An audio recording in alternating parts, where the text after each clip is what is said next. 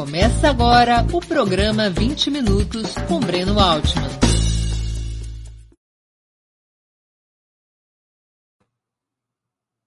Bom dia! Hoje é 1 de outubro de 2021. Bem-vindos a mais uma edição do programa 20 Minutos. Nossa convidada é Bia Barbosa, jornalista e pesquisadora especialista em direitos humanos pela USP, mestre em políticas públicas pela FGV e pesquisadora da área de regulação da mídia. Também é integrante do Intervozes e do Comitê Gestor da Internet. Antes de começar a conversa, gostaria de pedir que façam uma assinatura solidária de Opera Mundi em nosso site ou se tornem membros pagantes de nosso canal no YouTube. A imprensa independente Opera Mundi precisam da sua ajuda para se sustentar e se desenvolver. Também peço que curtam, que deem like e compartilhem esse vídeo, além de ativarem o sininho do canal. São ações que ampliam nossa audiência e nossa receita publicitária. Nossos espectadores e nossas espectadoras também poderão fazer perguntas à convidada nas áreas de bate-papo das plataformas. A quem as fizer no canal de Ópera Mundi no YouTube, peço que contribuam com o Super Chat ou o Super Sticker. Bom dia, Bia. Uma honra ter tua presença no 20 Minutos. Obrigado por aceitar nosso convite. Eu que agradeço, Breno. Tudo bem? Bom dia para todos e todas que estão acompanhando a gente aqui.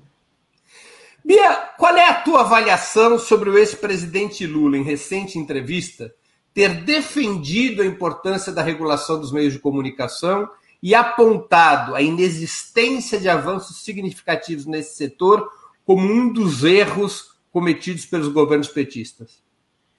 Breno, primeiro que eu acho que é sempre importante o tema da regulação dos meios de comunicação e da democratização da mídia fazer parte do debate público, né? O Brasil ele é um dos países de maior concentração da propriedade dos meios de comunicação e isso não é o movimento pela democratização, o Fórum Nacional pela Democratização da Comunicação que fala isso, são todas as pesquisas internacionais, é, acadêmicos, a gente tem teses e, e livros publicados sobre isso. Historicamente, no Brasil, a gente, a gente tem essa concentração marcando a característica do sistema, principalmente de radiodifusão é, no país, e é um desafio que a gente né, chegou ao século XXI tendo deixado esse desafio do século XX, dos chamados meios tradicionais de comunicação, é, sem, sem enfrentá-los de fato. Então, acho que o, o, a fala é, do presidente Lula é, de pautar esse tema na sociedade, ela é sempre muito bem-vinda, porque esse deveria ser é, um assunto de permanente discussão é, pela sociedade brasileira e pra, por aqueles que estão querendo construir e consolidar de alguma forma essa nossa tão frágil democracia, né? Você acha que após 10 anos na gaveta, mantém atualidade o plano de democratização dos meios de comunicação, elaborado sob coordenação de Franklin Martins, ministro da Comunicação Social até 2010, a partir dos debates realizados na primeira Conferência Nacional de Comunicação?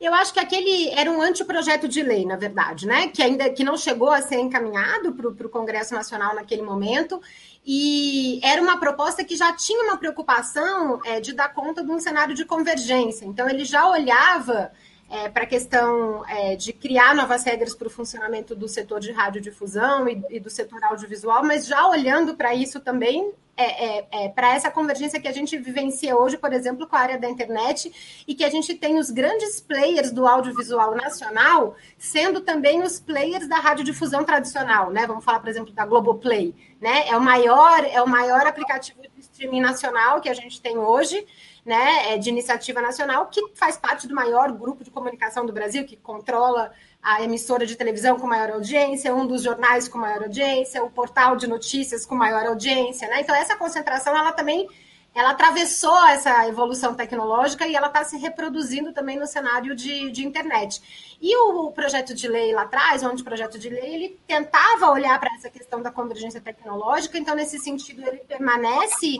atual, porque a gente não enfrentou essas questões ainda é, de, do ponto de vista de desafios regulatórios em relação à área da radiodifusão e agora da internet, mas sem dúvida a gente precisaria atualizá-lo de alguma forma para trazer novos desafios que estão colocados, é, do, se, se fosse o caso de trazer tudo em um único projeto de lei, para a área da internet. Porque a concentração que a gente vê, que, que, que, historicamente a gente tem no Brasil, nos chamados meios analógicos, hoje ela se reproduz, não só aqui, mas no mundo todo, no ambiente digital. Tanto que a gente, o Intervozes lançou uma pesquisa alguns anos atrás que fala dos novos monopólios digitais, Facebook, Google, né, Amazon. Então, se a gente de fato quiser enfrentar um debate para garantir diversidade e pluralidade no, no, no espaço público de discussão da sociedade, não dá mais para a gente olhar só para a questão da radiodifusão e dos meios tradicionais. A gente precisa olhar também para como esse debate público está sendo feito e quais os entraves que estão sendo colocados na, na, discussão no ambiente da internet também. Então, acho que precisaria de uma atualização, mas as questões que estão trazidas lá naquela proposta que foi liderada pelo pelo então ministro Franklin Martins, elas não estão superadas, elas precisam, sem dúvida, ainda ser enfrentadas. É, quais seriam, quais eram os principais eixos daquela proposta?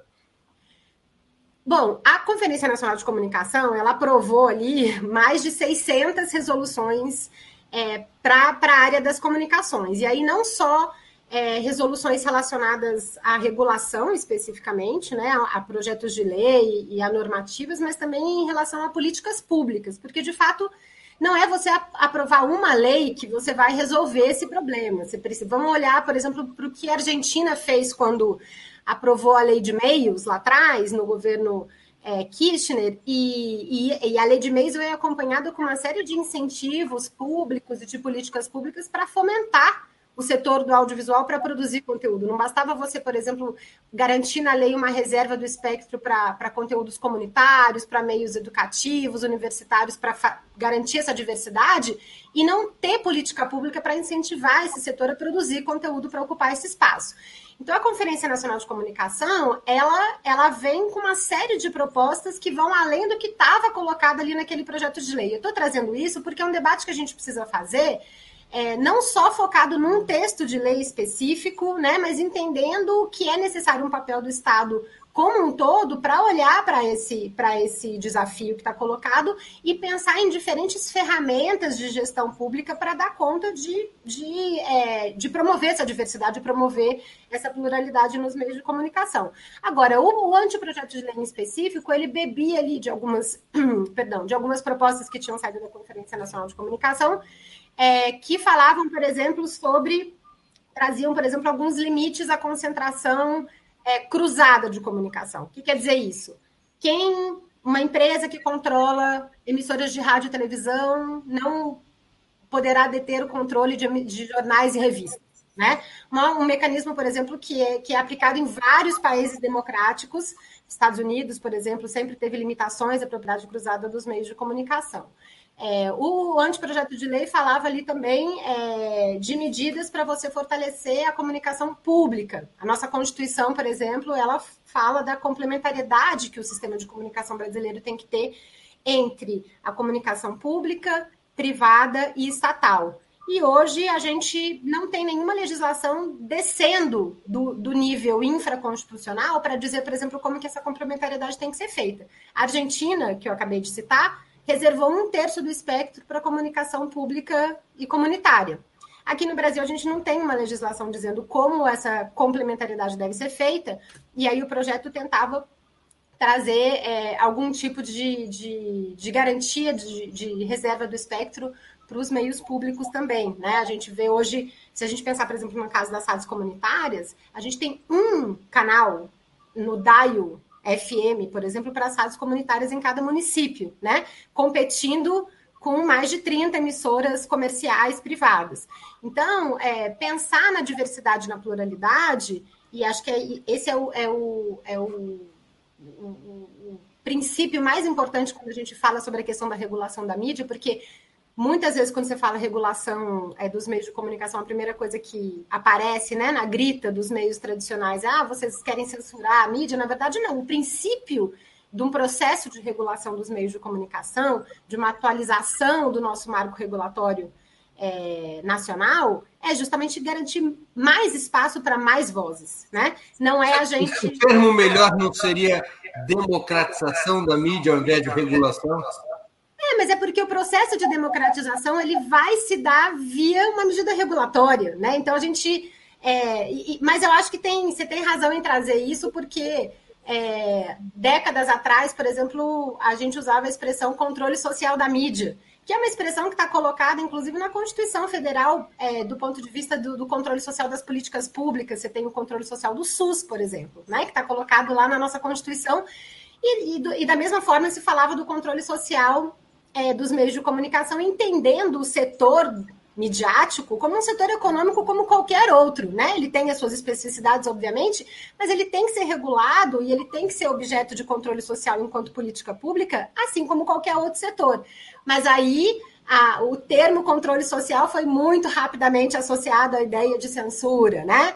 E aí a gente teve até a presidenta Dilma falando que o único controle que ela defendia era o controle remoto. E aí entramos num, num, numa seara de disputa narrativa que não nos ajudou naquele momento. Mas, mas a ideia de fazer a democratização dos meios de comunicação, ela para ela se concretizar, ela vai precisar de política pública e ela vai precisar de instrumentos regulatórios. E daí vem a questão da regulação é, do setor. E, e, e acho que é legítimo o termo, por mais que ele seja facilmente distorcido por aqueles que querem manter né, o controle histórico desse espaço, que é público. Né? É importante a gente lembrar aí que a gente está falando de concessões públicas, que o Estado autoriza um ente privado explorar esse serviço para poder é, oferecer comunicação para a sociedade. A gente não está falando só de iniciativa privada, né? Mas Porque é... esse anteprojeto elaborado sob a coordenação do Franklin Martins ele não diz respeito a jornais e revistas. Ele fundamentalmente ele diz respeito às concessões de Estado, que é Exatamente. que é o, o regime audiovisual do país, as televisões e as rádios, não é?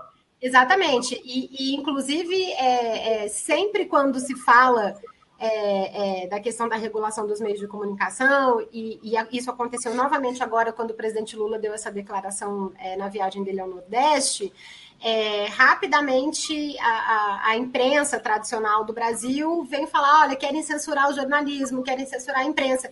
E aí eu convido aqueles que estão falando sobre isso é, para mostrar nas propostas que a sociedade civil brasileira desenhou ao longo de décadas, que a academia brasileira tem pesquisado, é, que esse anteprojeto de lei do, do ministro Frank Martins traz.